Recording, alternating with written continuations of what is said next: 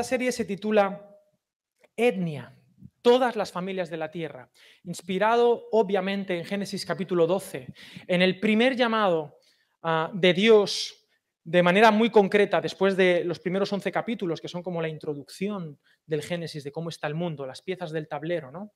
terminando con Babel, la torre de Babel, donde todas las lenguas se confunden y donde se dispersa la humanidad. Entonces Dios, que es el Dios de lo concreto, llama a un hombre, a Abraham, Abraham, y lo elige con una misión muy concreta. Y le dice, haré de ti una gran etnia. Y en ti, dice varias cosas, pero parafraseo, en ti serán benditas todas las familias de la tierra. En el griego, en ti serán benditas todas las etnias de la tierra. Ah, simplemente diré que puede que tú tengas la idea equivocada de que en el Antiguo Testamento la historia se trataba del pueblo de Israel. Pero jamás fue así en la intención de Dios. Dios es un Dios que siempre está en misión. Y cuando Dios llama a Abraham, Él está mirando a través de Abraham para bendecir a todas las etnias de la tierra. Él quiere bendecir a todas las naciones. Te bendeciré y serás de bendición. El gran pecado, uno de los grandes pecados del pueblo de Israel, fue algo que todavía como iglesia hoy en día arrastramos. es el hecho de pensar que Dios nos eligió a nosotros por guapos, listos e interesantes. Y simplemente tienes que mirar al que tienes al lado o enfrente tuya para darte cuenta que, con todo el cariño del mundo, lo vil y menospreciado del mundo, escogió Dios para avergonzar a los sabios. Dios es un Dios que siempre ha querido bendecir a todas las etnias. No corramos junto al pueblo de Israel hacia nosotros, mirándonos el ombligo, sino que entendamos que hemos sido llamados para ser de bendición, ser sal, ser luz a todas las etnias de la tierra. Y cuando hablo de etnia, a ti por alguna razón lo que te viene a la cabeza es alguna tribu africana o algo así, eh, haciendo así, ¿no? no sé qué. Y es verdad, porque la etnografía, a finales del 19, principios del 20, empezó a investigar las tribus. Pero cuando fue evolucionando esta ciencia, eh, se dieron cuenta de que todos somos una etnia, todos tenemos unos valores compartidos. Si quieres una definición aburrida en torno a lo que es la etnia, dice Anthony Smith, se puede definir las etnias como poblaciones humanas que comparten unos mitos sobre la ascendencia, unas historias, unos relatos, unas culturas, un idioma y que se asocian con un territorio específico y tienen un sentimiento de solidaridad. Carlos, quítame el, retorno este si puede ser, no lo necesito. Y em, en fin, en, este, en, esta definición todos somos una etnia. Toda etnia tiene un pasado común, un presente común y un futuro común. Tenemos un relato común. Todos los seres humanos compartimos ahora mismo una especie de etnia global, lo que se conoce como la aldea global. ¿Os sonaba este nombre? ¿Suena? ¿La aldea global? Bueno, la idea de la aldea global es que de repente la humanidad, de una manera muy acelerada, se está convirtiendo en una mega etnia que comparte un montón de valores. Me preocupa que a la vez que esto ocurre, esta falsa sensación de comunidad, se está deshaciendo la comunidad real, la familia, se está deshaciendo la realidad, el verse el rostro. Y la pandemia, COVID, SARS, no sé qué, lo único que ha hecho ha sido potenciar lo que ya existía. En este desgaste pandémico, que, los, psicólogos han catalogado, desgaste pandémico, no es que estemos descubriendo cosas nuevas, es que se ha potenciado lo bueno y lo malo de lo humano. Además, yo no sé tú, pero la sensación es que estamos todos un poco más estresados, porque los cambios generan estrés. Nuestras costumbres étnicas han cambiado. Eh, ahora llevamos mascarilla en la reunión de domingo. Eh, esta mañana estaba intentando saludar a Felipe, ¿no? Y, hemos hecho ahí el gesto un poco la cobra, porque ¿cómo, ¿cuál es ahora? ¿Cómo cómo me relaciono ahora con la gente? Le doy un abrazo, el codo, le hago así el puño como si fuéramos raperos. ¿Qué, hay que hacer? Estamos todos un poco desubicados y todo cambio, todo genera cierto, cierto estrés. Me, gusta esta, toda esta ciencia de las costumbres porque refleja muy bien cómo es una sociedad. Eh, si vas a Japón, aunque seas muy risueño y seas muy andaluz, pues intenta no dar muchos abrazos. ¿vale? En cambio aquí, ahora no, pero cuando había, se podía, Aquí éramos de abrazarnos. Y si te juntas con un argentino, me, han dicho en las redes que le meto mucha caña a los argentinos, pero yo creo que es por cariño, porque yo hago bullying al que amo, ¿no? Es una cosa así. Pero los argentinos te besan la cara. Sí, te dan besos como, pero mucho. Porque los españoles también, pero menos. ¿no? Pero tú vas a Javier, que está aquí, que, ha llegado, y te da besos. Y, uy. y es bonito, pero a la vez es como rollo, ¿no? Hay choques culturales ahí preciosos. Me encanta esta iglesia porque es una iglesia multiétnica, es una iglesia eh, ecléctica, es una iglesia multicultural y necesitamos absorber esta idea porque yo creo que este es el plan de Dios para las naciones. No la estandarización, no ser superficiales, sino profundizar. Este mes vamos a trabajar este concepto etnia. Vamos a hablar de la familia, vamos a hablar de la intimidad y por qué tú tienes miedo a la intimidad. ¿Por qué prefieres tener relaciones superficiales en lugar de bucear y que te descubran? Qué miedo, ¿verdad? Qué miedo sumergirse en la realidad de las relaciones personales. Me gustaría que como iglesia seamos una contracultura en esta sociedad de lo superficial. y qué mejor para empezar una predicación cuyo título es Etnia, que recitaros una canción de Melendi que ha salido esta semana. No sé si la habéis escuchado ya. Os la recomiendo. La, canción se titula Likes y cicatrices. Likes y cicatrices. Y os la voy a recitar. Si tuviera la pantalla os la pondría. Pero dice, no es que esté de acuerdo con todo, pero me, me resulta bonito. La Tierra enfermó. Le han hecho un escáner y sin más le han dado un par de siglos de vida y le han diagnosticado humanidad. Manda terremotos y pandemias porque intenta hacer reflexionar a 7 billones de bacterias que están enganchadas a Instagram. Y mientras tanto las fake news vienen y van y dicen que este virus es made in Taiwan. Métete en Twitter y dime qué piensas tú y pregúntate si te importa. Likes y cicatrices. Va sonando el blues de la religión de los youtubers, de la comunión de las fake news. Besos sin raíces. ¿Hay alguien ahí ¿Qué más da que insultes o critiques? Me da igual lo que piensas de mí, tú solo deja un like. Y aquí va una foto de mi desayuno bien continental, para que tu café de máquina te siente mal. Y aprieta el brazo contra el bazo y sonríe bien natural, que no se note lo que aprietas así, así, bien casual. Ya no soy un cautoautor, solo sigo la tendencia porque el que me da la pasta dice que el arte es audiencia y que sin dembow ya no existe el flow. ¿Quién soy yo para contradicir al gurú? Métete en Twitter y dime qué piensas tú y pregúntate si te importa. Likes y cicatrices, va sonando el blues de la religión, de los youtubers, de la comunión de las fake news. Besos sin raíces. ¿Hay alguien ahí? ¿Qué más da que insultes o critiques? Me da igual lo que piensas de mí. Tú solo deja un like. Y no es que sea apático o que no me importe el cambio climático, pero es que hoy una celebrity colgó un TikTok y ahora estoy en shock porque no hay stop. Bienvenidos todos al velorio vamos a rezarle juntos a la Virgen del Santo Envoltorio. Porque ¿quién soy yo desde mi escritorio cuando mi gurú me dice que un view vale más que cinco años de conservatorio? Oremos, like nuestro que estás en la nube, santificado sea YouTube, venga a nosotros tu algoritmo y hágase a buen ritmo, tanto en suscriptores como en el engagement, perdona nuestros dislikes, como también perdonamos los de nuestros haters. Danos el millón de likes, no nos dejes caer en el strike, más líbranos, más líbranos. Like nuestro que estás en la nube, santificado sea YouTube, like nuestro. Melendi. Y me pareció una radiografía muy interesante de lo que como cultura de la superficialidad estamos comprando. Frente a eso, os planteo que la iglesia es una etnia llamada a bendecir, a las personas y hacerlas reales. La tendencia social es a la superficialidad y esto no es nuevo. Jesús ya lo llamaba de una manera muy concreta esta enfermedad, la hipocrité. Y esto no es nuevo, siempre hemos querido ponernos máscaras, pero hoy en día es mucho más fácil. Las redes sociales han democratizado eh, el Photoshop. Ya no somos nosotros, vivimos en un Avatar. Y es interesante la película Avatar, ¿la habéis visto? Allí hay una etnia bonita y donde Zully, creo que se llama el apellido del, protagonista, él asume un avatar, pero él no es él, está siendo hipócrita. Pero de alguna manera él sí que consigue introducirse en esa etnia. Pero ¿qué es lo que pasa? Que el protagonista de esta peli sufre una transformación. ¿Por qué? Porque esa etnia es una etnia sanadora.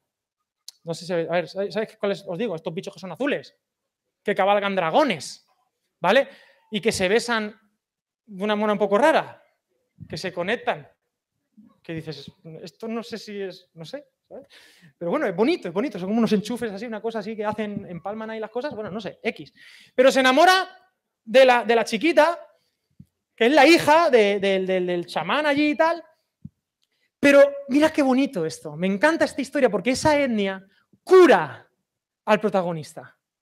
Y en el, en el estar con ellos, él se convence. Y hay un montón de pelis así. ¿Habéis visto Pocahontas? ¿Habéis visto El último mohicano? ¿Habéis visto El último samurái? Es la misma historia. Bailando con lobos. Es la, la misma historia. Vez tras vez. Alguien que se, se sumerge en una cultura y la cultura es tan sanadora que terminan por convertir a la persona que se sumerge en esa cultura a esa etnia y da la cara por ello. Y me pregunto si la iglesia puede ser algo así también. Hay etnias enfermizas. Hay comunidades que te hacen daño. Hay comunidades que tú te metes ahí y te deshumanizan. Hay, hay, te hacen menos tú. Hay ideologías, hay movimientos totalitarios que te convierten en un número y te estandarizan. Personas que se estropean porque entran, por ejemplo, en una estructura de negocios, por ejemplo, súper tóxica. No, no, sé si me hago entender. En cambio, luego hay comunidades que te curan. Hay personas que son un desastre, como tú o como yo, pero que rodeados de un ambiente correcto se empiezan a curar. Lo interesante de la película Avatar, que es un poco New Age, ¿vale? Yo no estoy diciendo lo que no estoy diciendo, pero lo interesante de la peli es que finalmente él termina convirtiéndose en uno de ellos, para ya no volver atrás. Y asume totalmente su nueva identidad. Y un poco así creo que somos llamados a hacer esto con la etnia. Ahora, permitidme ser un poco teórico hoy, la semana que viene va a ser mucho más práctico, pero creo que os va a gustar. Voy a decir algunas barbaridades o no, o algunas cosas que son un poco raras de decir, pero que son verdad. ¿Qué es lo que vamos a hablar de Dios primero? Porque si no puedo hablar de Dios, ¿quién es Dios? Dios, en primera de Juan, capítulo 4, versículo 8, que dice que Dios es qué? ¿Qué es Dios?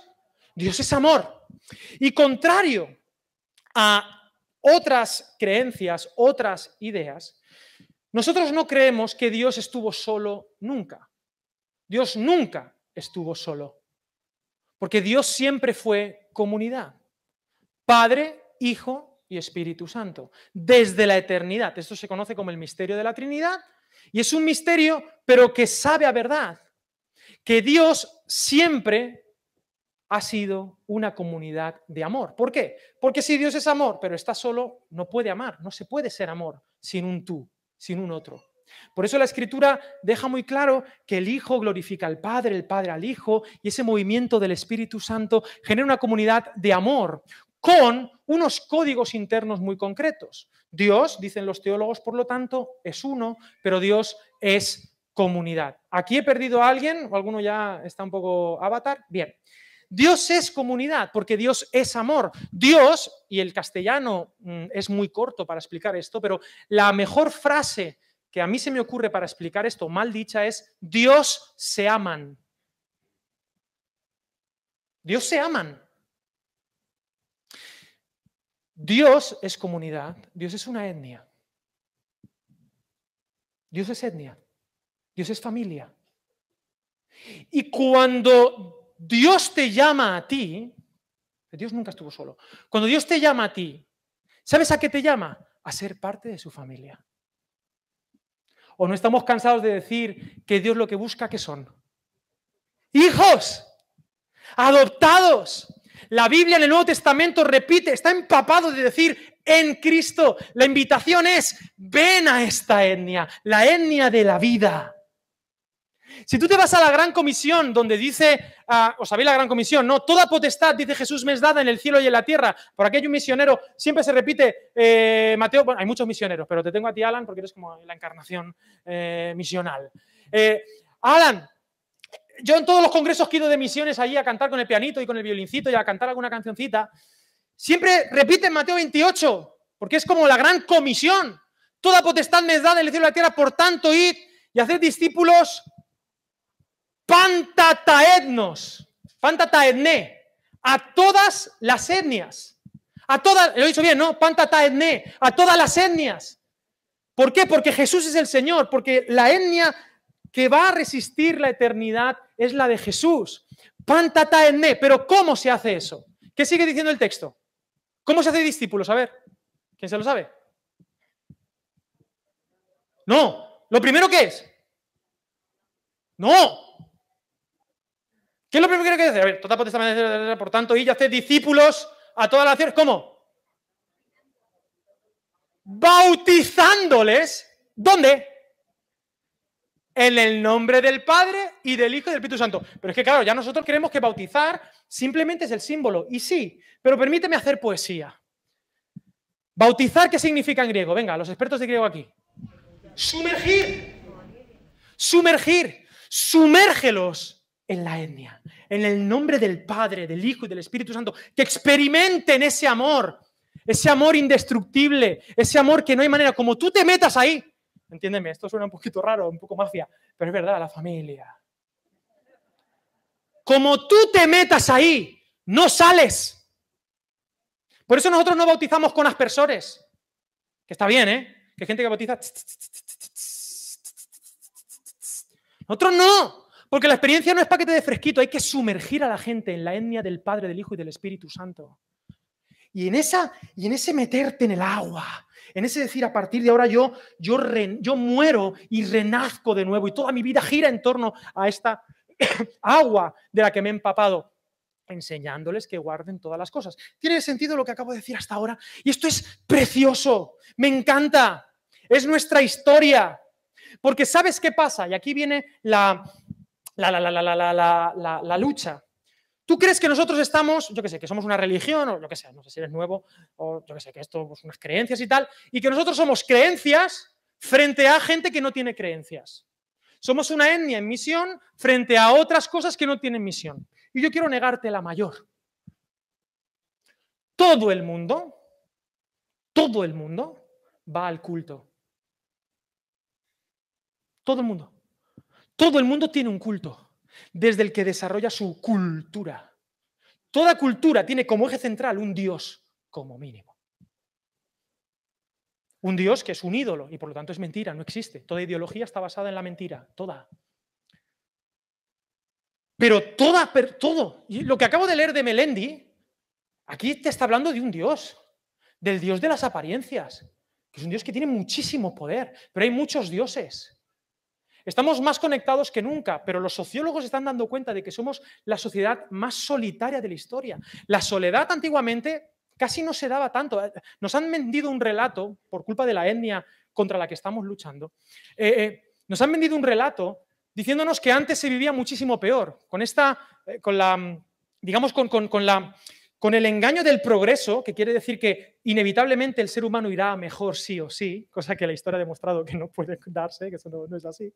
Con la mala idea del progreso de que vamos a mejor, que cada vez hay más justicia, más está, más más y que es inevitable, ¿no? todo esto muy marxista, muy para allá, nos han hecho creer que antiguamente la gente no estaba sola. Perdón, que antiguamente la gente estaba muy sola y nosotros vamos a acabar con eso. No es cierto. La soledad era una, sensación muy marginal. Había una sensación de comunidad tremenda y cuando uno tiene sensación de comunidad tremenda es muy difícil de abordar. Es muy difícil de conquistar a alguien que tiene un equipo de apoyo potente.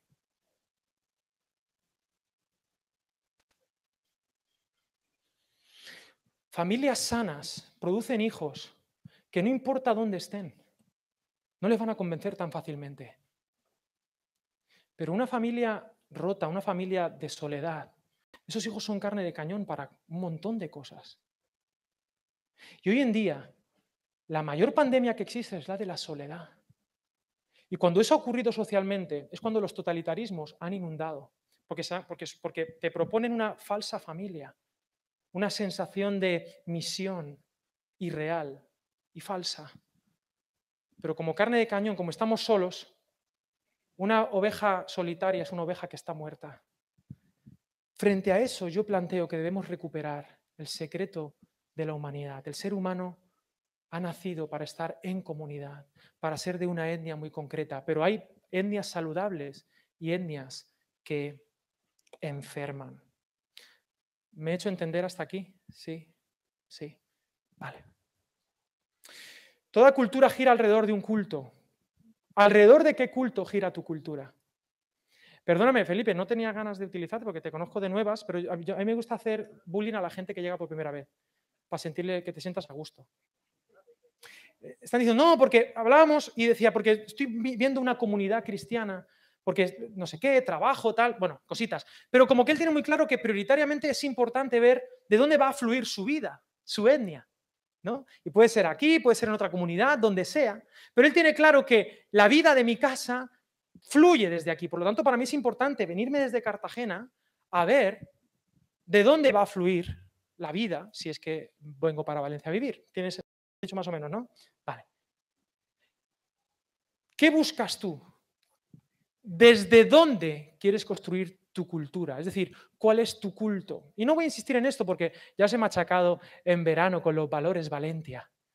Pero yo me gustaría enamorarte con la idea de que el mejor contexto para construir tu familia es esta etnia. Y que todas las decisiones que tú tomes van a ser saludables si desde esta etnia que está fundada por Jesús de Nazaret Tomas decisiones laborales, económicas, de salud, de dónde vivir, de a dónde ir, de qué hacer con tu tiempo, tus vacaciones, tu futuro, tu salud, tu cuerpo, todo, absolutamente todo. Y no al revés. Porque siempre que hay un encuentro de etnias, siempre, o de ideas, unas influyen a las otras. Bien. Hasta son adoradores. Cuando llegaron los Beatles comenzó lo que se conoce como la adoración secular. Esto la gente joven no lo ha vivido, pero eh, eh, antigua, y ni yo lo he vivido tampoco, ¿qué, te piensas, Alex? Con 37.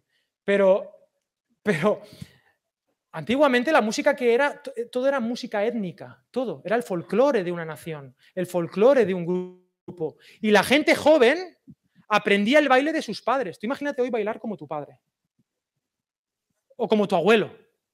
¿Te imaginas bailar como tus padres? Es vergonzoso. ¿Por qué? Porque en esta etnia de ruptura ya nos han enseñado que el pasado es malo. Y se ha perdido todo el folclore. Y entonces se ha metido la adoración de lo secular, donde ahora hay grupos para todo el mundo, la estandarización como norma.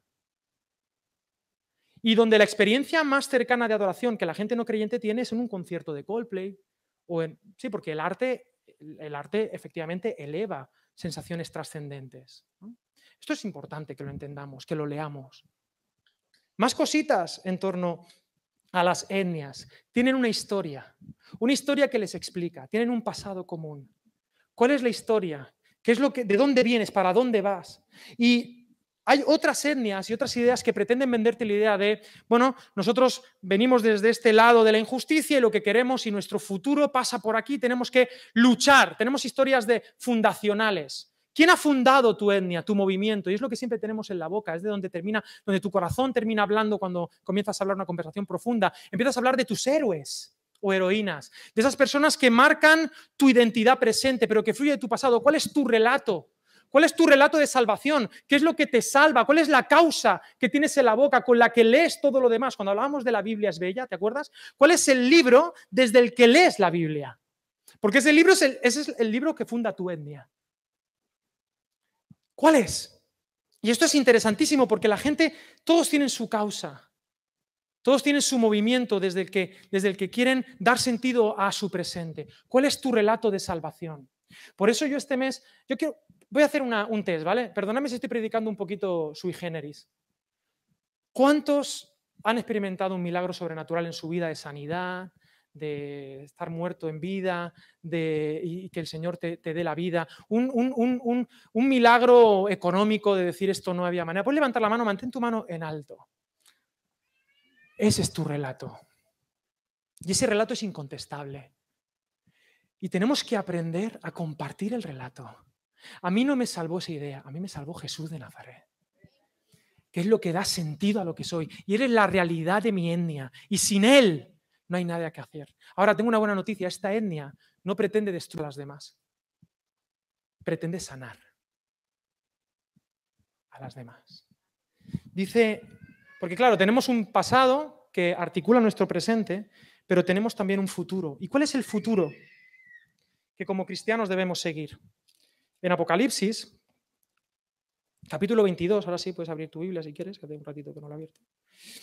Apocalipsis 22, mira qué preciosidad.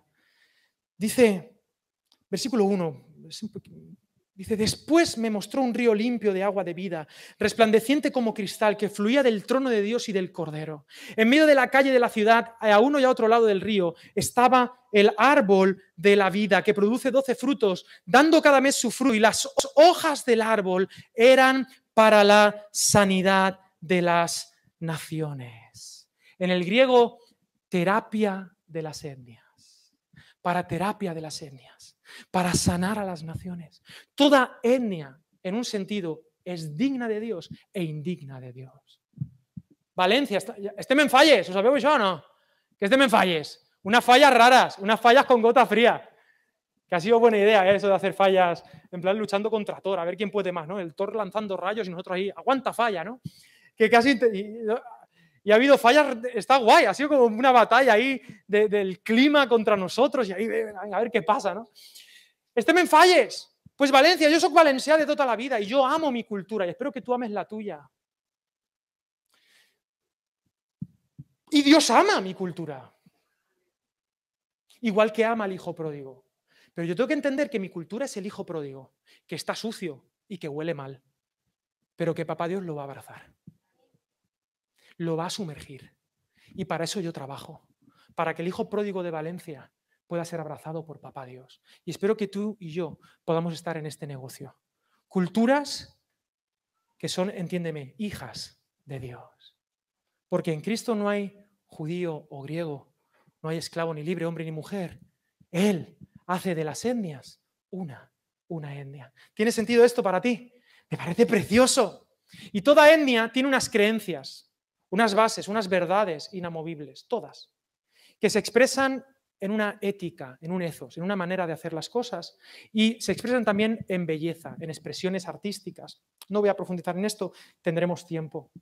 Pero lo importante de las etnias, antes de avanzar e ir al texto bíblico, es que toda etnia te promete dos cosas, pertenencia y trascendencia. Pertenencia y trascendencia. Pertenecer a un grupo y trascender de alguna manera.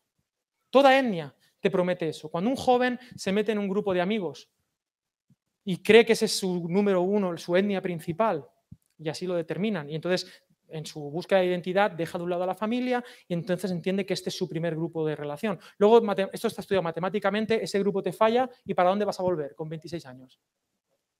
A la familia, reventado. Pero la familia, como es tu casa, te van a recibir siempre, porque esa es tu etnia. Esto os lo digo a los jóvenes que... sí, pero al final, al final pasa lo que pasa. Pero ¿qué es lo que buscan los jóvenes? Pertenencia y sentido, propósito, misión. ¿Qué es lo que te prometen todos los cantos de sirena de alrededor? Pertenencia. Te metes en este rollo de Facebook y estás aquí, eres esto. En este, y trascendencia, una misión que cumplir, aunque sea una misión fantasma y real pertenencia y trascendencia. Yo simplemente quería haceros ver que, estamos bailando en un mundo lleno de etnias, que tú no estás fuera, que esto no es simplemente una tribu africana, todos decidimos cuál es nuestra etnia. Hay un anhelo de intimidad, de profundidad, de no superficialidad, pero la tendencia es a lo superficial, porque es más cómodo, duele, te deja solo, pero la superficialidad te deja, pero es más cómodo, te deja en soledad total, te deja a, a merced de cualquier ideología. Hay más anhelo. Frente a la soledad vital, frente a la superficialidad en las redes. Gente que ha sustituido su alma, como dice Melendi, por unos likes. Yo no digo que haya, hay que estar, debemos estar en las redes, hay que trabajar ahí. Pero cuidado en convertir tu vida y tus relaciones personales en un producto de consumo para otros. es peligroso esto. Y las nuevas generaciones, sobre todo, ¿qué son las nuevas generaciones? A partir de ahora, nuevas generaciones es de mí para abajo. ¿Vale? Las nuevas generaciones hemos crecido con esta mentira. Tú eres lo que ven. Tú eres lo que comunicas. Y eso es muy peligroso, muy peligroso. Te lanzo esta pregunta entonces, ¿a quién perteneces? O como decía la canción, ¿y tú de quién eres? ¿De Marujita? ¿Y tú de quién eres? Y esta pregunta no nos gusta porque no queremos pertenecer a nadie. Yo soy yo, no pertenezco a nadie. Tú perteneces a alguien sí o sí. Cuando eres un niño, diga lo que diga la ministra de Educación, tú perteneces a tus padres.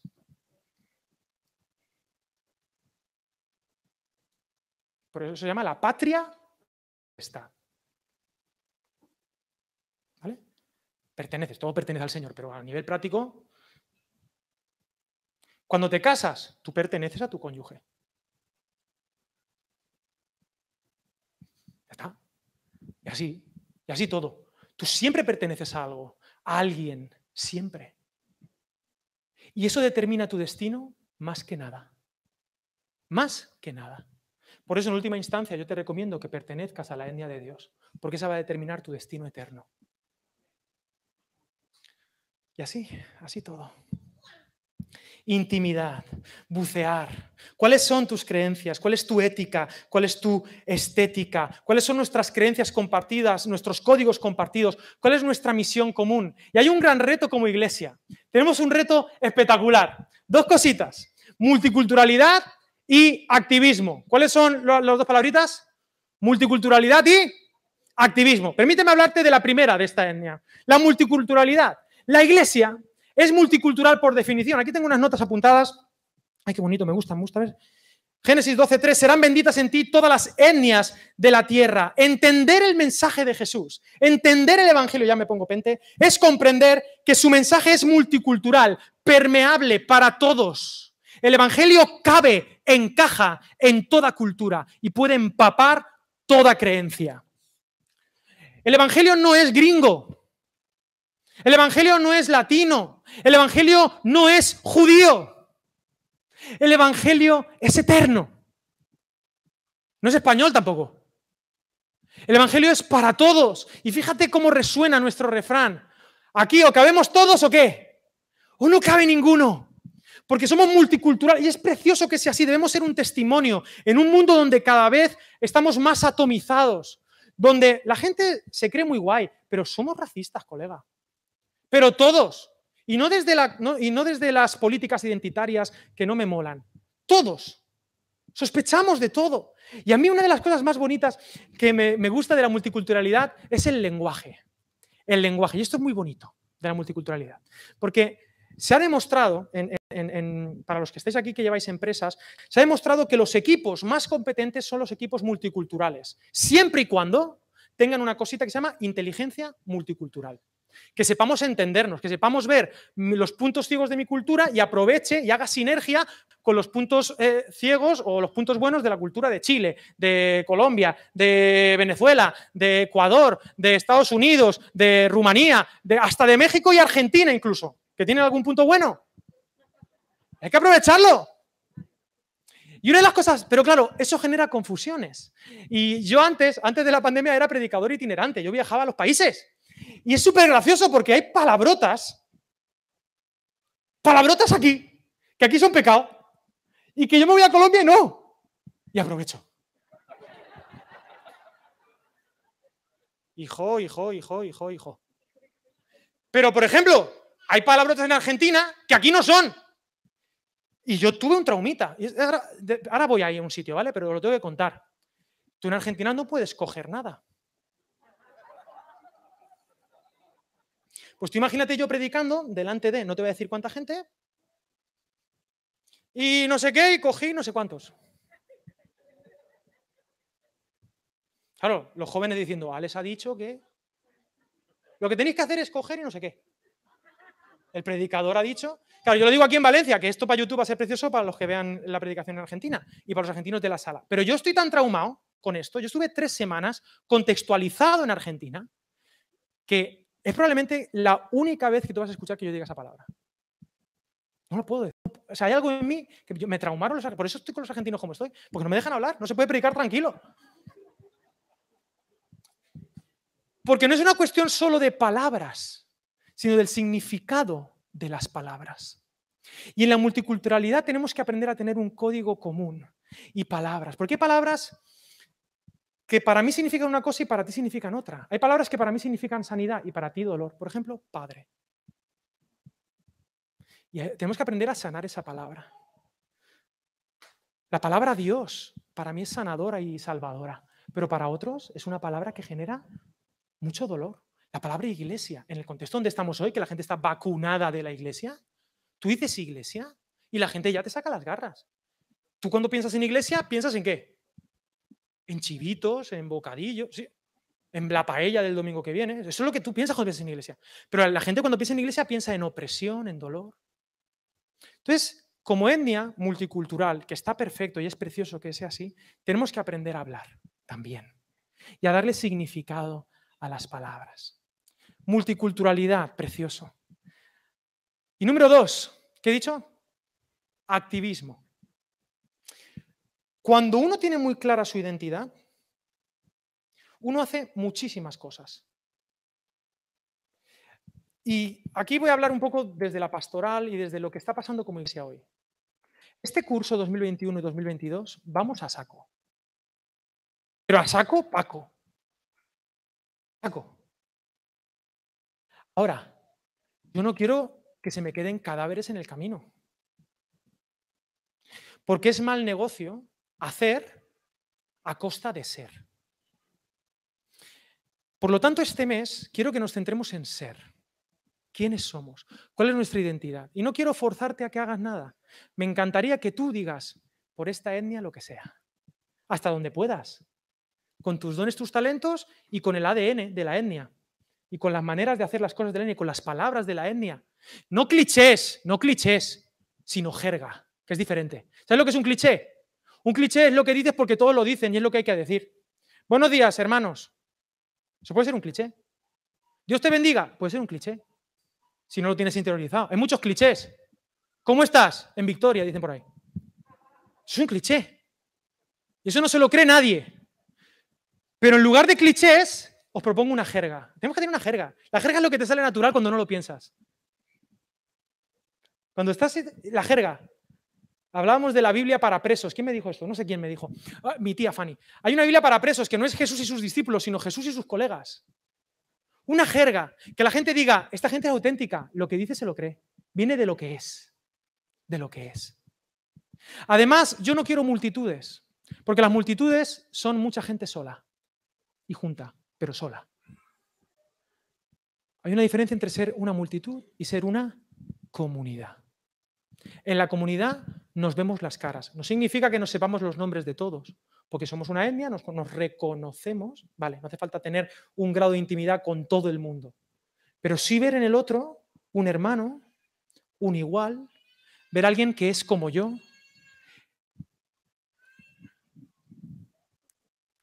Alguien que es como yo. Y yo quiero este año, vamos a hacer muchas cosas, pero no a costa de que vendas tu alma. Quiero que seamos antes de que hagamos. Quiero trabajar tu identidad. Porque yo quiero desarrollar mi ministerio y el tuyo, mi servicio y tu servicio, en base a tus fortalezas. ¿En qué eres bueno o buena? Si eres bueno en eso, dale con todo, porque Dios te está llamando y no hay tiempo que perder. Pero tus relaciones tenemos que basarlas en nuestras debilidades. Por eso yo quiero ir a una mesa. Por eso yo necesito amistades. Necesito familias, matrimonios, amigos que estén cerca mía. No estoy hablando de ti, estoy hablando de mis necesidades. Necesito padres al borde de un ataque de nervios a mi lado. No por mí. ¿Me entendéis?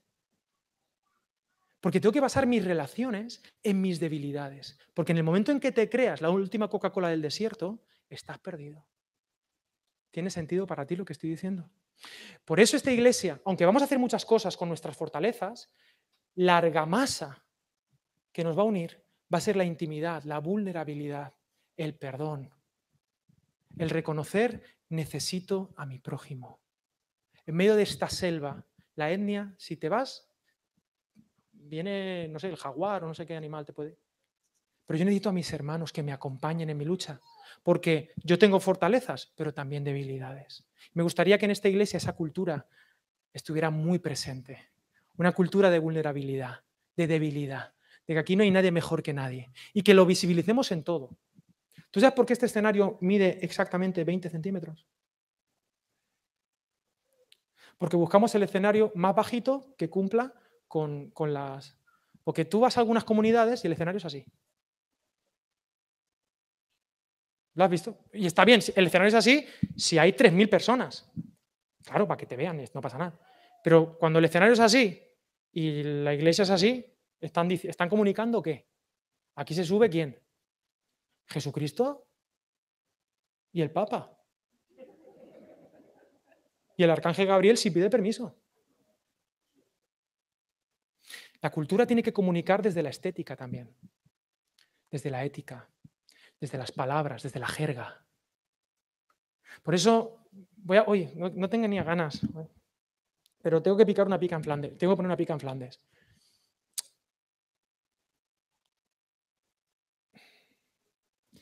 Lo voy a decir muy bonito. Por favor, por favor, por favor, llamadme Alex. ¿Vale? Porque culturalmente la gente... Alex. Aquí no hay licenciados, aquí no hay no sé qué, aquí lo que hay es Alex, Paco, Pepe y fulanito. ¿Te la está llevando, Champion? No, no es la tuya, ¿no? Si, tocas la tuya estarías ahí sentado a gusto, ¿sabes? Sacas la pistola, que y que, sí, qué broma, qué broma, saca la pistola, ja, ja, ja, no tengo pistola. Era broma. ¿Eh, Ferro? ¿Eh? Que se rían. No sé si me estoy haciendo entender. Una cultura sanadora, una cultura multiétnica, pero sensible al contexto en el que estamos, y una cultura activista, no enfermiza, pero activista como los activistas. ¿Habéis visto estas minorías que son activistas, que están poniendo en jaque el mundo entero. Y son tres. Son tres. Y mueven las leyes, mueven la cultura. Tenían un día, ahora tienen un mes. Y son tres. Yo digo, ole, ole, ole, me quito el sombrero. ¿Cómo lo habéis hecho? ¿Sabes por qué lo han hecho? Porque tienen clara su identidad y su sentido de pertenencia y tienen clara su trascendencia y tienen claro, equivocados o no, pero tienen clara la misión y viven de acuerdo a ella, sí o sí y han puesto en jaque, están poniendo en jaque a la iglesia evangélica de este país. Porque lo tienen clarísimo. No he visto tanta fe en mi pueblo. No sé si esto es solo para los que quieran comprenderlo. Pero así con todo. Y necesitamos gente que se lo crea, que sepa que esta es su etnia, una etnia para sanidad de las naciones. dice un texto muy bonito, acompáñame entonces a Primera de Pedro, Vente ahí conmigo, primera de Pedro. Ya estoy terminando. Primera de Pedro 2, 9 y 10. Dice que éramos la, él es la piedra, Pedro siempre hacía juego de palabras, yo soy piedra, él es piedra, piedra de tropiezo, cabeza del ángulo, desde donde genero mi cultura, desde donde se construye el proyecto. Esto se conecta con Efesios 2. Pero dice, más vosotros sois, ¿qué? Trabaja la identidad, el ser antes que el hacer. ¿Vosotros sois qué? Linaje escogido, real sacerdocio, nación santa, etnia, agios.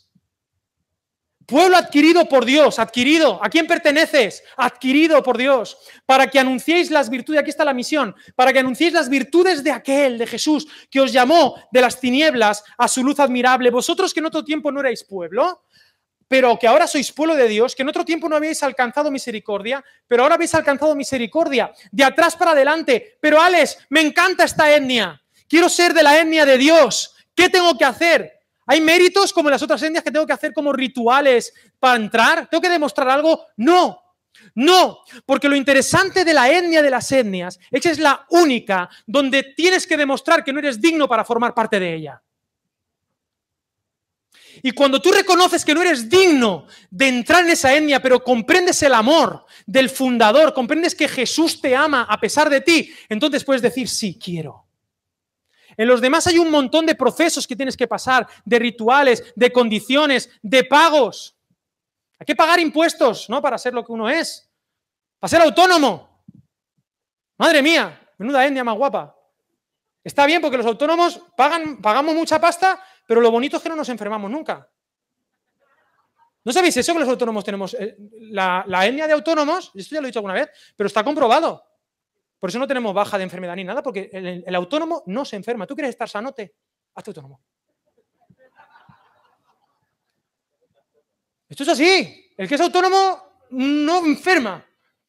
Pero para ser autónomo uno tiene que... Dice, mira, mira, ahora habéis alcanzado misericordia. Eso es una locura, porque la misericordia no se alcanza, te alcanza a ti.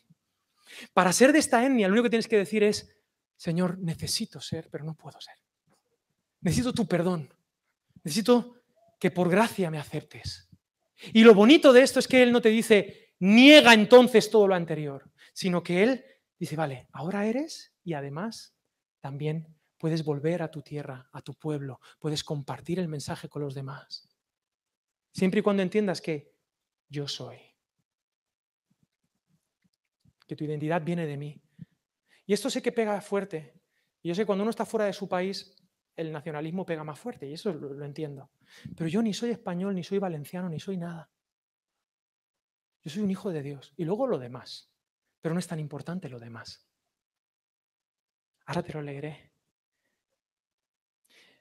Un puntito de este versículo. Vosotros sois linaje escogido. Es una muy, muy, como muy, ¿no? De linaje escogido. ¿Sabes qué dice en griego esto, linaje escogido? Es genos eclecton. Genes eclécticos. ¿Sabes qué es algo ecléctico? Algo ecléctico. Es algo diverso. Es esto. Es un montón de gente. Algo ecléctico, algo que, que- que tiene una identidad, pero que es la suma de un montón de partes. Eso somos este pueblo. Y eso fue Israel cuando salió de Egipto. Israel cuando salió de Egipto no era la pureza de sangre. Ahí se fueron todos los necesitados. Los que sabían que necesitaban seguir a Moisés se fueron con ellos. Se fueron egipcios, se fueron de todas las etnias. Se fueron con Moisés. Y ese es el pueblo de Dios. El que se va con el Señor. El que sabe que lo necesita. El que aquella noche de muerte pintó con sangre de cordero el dintel de su casa. Esos son del pueblo de Dios. ¿Se entiende esto? Gloria a Dios. Segunda de Pedro 2 sigue diciendo en el versículo 11, ¿qué somos? Amados, yo ruego como a extranjeros y peregrinos que os abstengáis de los deseos carnales que batallan contra el alma, manteniendo vuestra manera de vivir entre los gentiles. Vale, ya tenemos claro que somos una etnia muy concreta. ¿Cómo entonces visibilizamos esto a los demás? Aquí viene. Somos extranjeros y peregrinos. Parecemos, pero no somos. Debemos abstenernos del deseo que nos venden en el mundo, manteniendo buena vuestra manera de vivir entre los gentiles. Esto es interesante, la manera de vivir, el ethos, la ética de vida. De vida.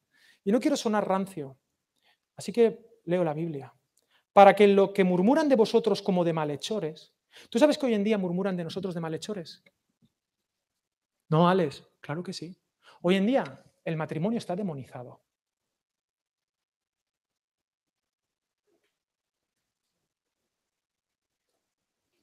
Hoy en día, buscar en la palabra lo que significa ser un hombre o ser una mujer, eres un malhechor.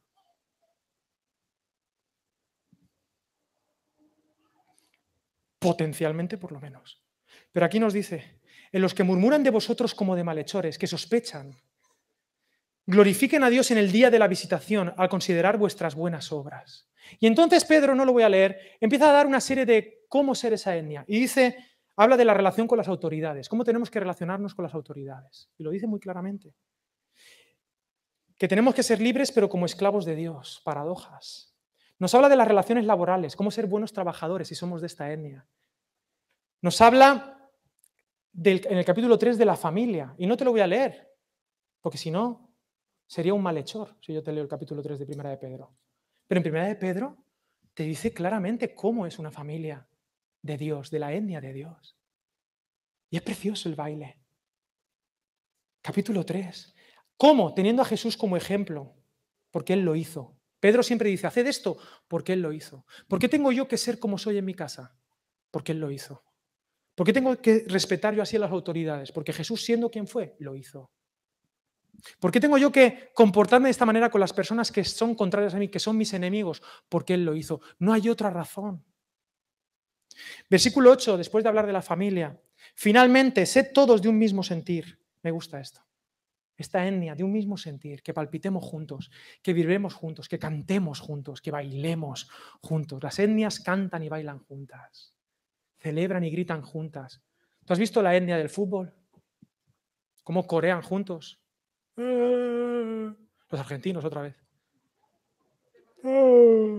Los españoles también. Bailan juntos. Un mismo sentir, compasivos, amándos fraternalmente, misericordiosos, amigables. Mira la esencia de esta etnia. No devolviendo mal por mal, ni maldición por maldición. El que hace la paga en las etnias y te echan de la etnia, ¿sí o no? Aquí no. Sino por el contrario, bendiciendo, sabiendo que fuisteis llamados para que heredaseis bendición. Tenemos un reto por delante inmenso, inmenso, de contracultura cristiana. Y tenemos que dar ejemplo con lo que somos. Y es dificilísimo. Por eso, la semana que viene que vamos a comer paella, vamos a hablar de la familia como la etnia de las etnias. Vamos a poner un montón de mesas. Nos vamos a juntar por familias. Ale, yo estoy soltero o soltera, no pasa nada. Nos juntamos también. Porque aquí somos familia de todo. Aquí la etnia es la etnia. ¿eh? Y nos juntamos. Hijos, padres, abuelos, tatarabuelos, primos, tíos, solteros, solteras, lo que sea. Nos vamos a juntar. Vamos a trabajar la familia. Pero es que además vamos a abrir consejería familiar. Hay un equipo de gente. Porque queremos vivir la familia según la palabra de Dios. Según lo que el Señor nos ha enseñado. Yo quiero aprender, yo soy un pelele, yo no sé, yo tengo un niño de dos años y uno de, no sé, creo, es así, pero creo que tiene diez meses. Y, quiero aprender, y quiero aprender con la palabra de Dios, siempre eterna, que me ha enseñado cómo, cómo ser padre, madre. Por eso vamos a hacer mucho énfasis en la familia. Ser antes de hacer, ser antes de hacer. Buscaremos la intimidad profunda, como en la, como en la Trinidad. Seamos una iglesia multicultural. Somos diversos, eclécticos. Aprovechemos las sinergias para terapia de las naciones. Esta iglesia como etnia, compartamos un pasado, un presente y un futuro. Historias de salvación de todos los que habéis levantado las manos. Historias de salvación. Una creencia, una ética y una estética. Una pregunta, ¿alrededor de qué culto estás construyendo tu cultura? ¿Cuál es tu etnia? Jesús es nuestro pasado, nuestro presente y nuestro futuro. Él es la esencia, la razón. Como decía un amuno, de su mujer, mi costumbre. Él es nuestra costumbre. Y somos llamados a anunciar las virtudes de Jesús. Que seamos una etnia de etnias, de familias, que es la unidad social desde, que, desde la que se articula cualquier nación saludable. La pandemia, la pandemia nos ha roto más de lo que estábamos, a todos. La pandemia ha puesto en jaque las relaciones personales, los matrimonios, ha puesto en jaque las empresas, ha puesto en jaque nuestra salud y nuestra economía. La pandemia ha puesto en jaque nuestra manera de relacionarnos. Se han roto los vínculos, pero yo tengo un Dios que es experto en restaurar. Este año vamos a trabajar una pastoral de guerra. Vamos a luchar por el vínculo. Vamos a luchar por la restauración, por una etnia para sanidad de las naciones. Porque formamos parte de una etnia peregrina, ecléctica, diferente, pero permeable, que inunda a las demás, anunciando las virtudes de Jesús. Por eso nos llaman cristianos. Por eso nos llaman cristianos. Antes de dejarte con unas preguntitas para que hables.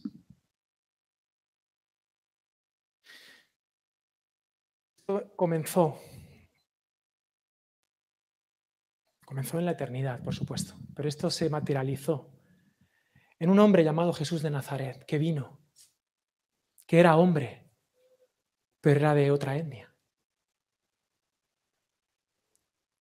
Hablaba como nosotros, caminaba como nosotros, comía, dormía, se cansaba, se hería como nosotros, porque era efectivamente, como dice la película de Martin Scorsese, uno de los nuestros.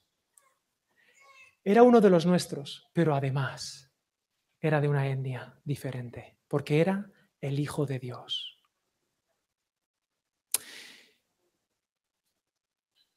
hizo lo que pudo por traer la etnia, el reino de Dios. Y por eso el resto de etnias lo mataron. Lo mataron. Pero en esta etnia somos expertos en resucitar. Quita, quita la música, no quiero música. Lo mataron. En esta etnia somos expertos en dar vida a lo muerto. Por eso estamos aquí. Somos una etnia que nace en el milagro. Está en nuestro ADN el milagro. Una vida de milagro. Resucitó y le dijo a aquellos que lo mataron y lo abandonaron, sigo apostando por ti. Sigo creyendo que podemos ser para sanidad de todas las etnias. No habéis podido conmigo. Yo tendría que vengarme, porque toda potestad me es dada en el cielo y en la tierra. Y podía habernos aniquilado a todos, ¿verdad? Pero cuando dijo toda potestad me es dada en el cielo y en la tierra, dijo, por tanto, id y haced discípulos a todas las etnias, sumergiéndoles en este amor que os he mostrado, en este perdón incondicional, bautizándoles en el nombre del Padre y del Hijo y del Espíritu Santo, y enseñándoles que guarden todas las cosas que os he mandado. Y he aquí, esta es la promesa, yo estoy con vosotros todos los días hasta el fin del mundo, porque nuestro futuro es Jesús, nuestra historia acaba en Él. Y desde entonces venimos proclamando que en Jesús hay perdón de pecados, que hay solución para tu soledad, para tu dolor, para tu falta de intimidad, para tu pecado, que en Jesús hay restauración para tu familia, que en Jesús hay vida y vida eterna, y solo en Él. Él se hizo como nosotros. Por eso nosotros podremos ser como Él. Y esto es maravilloso.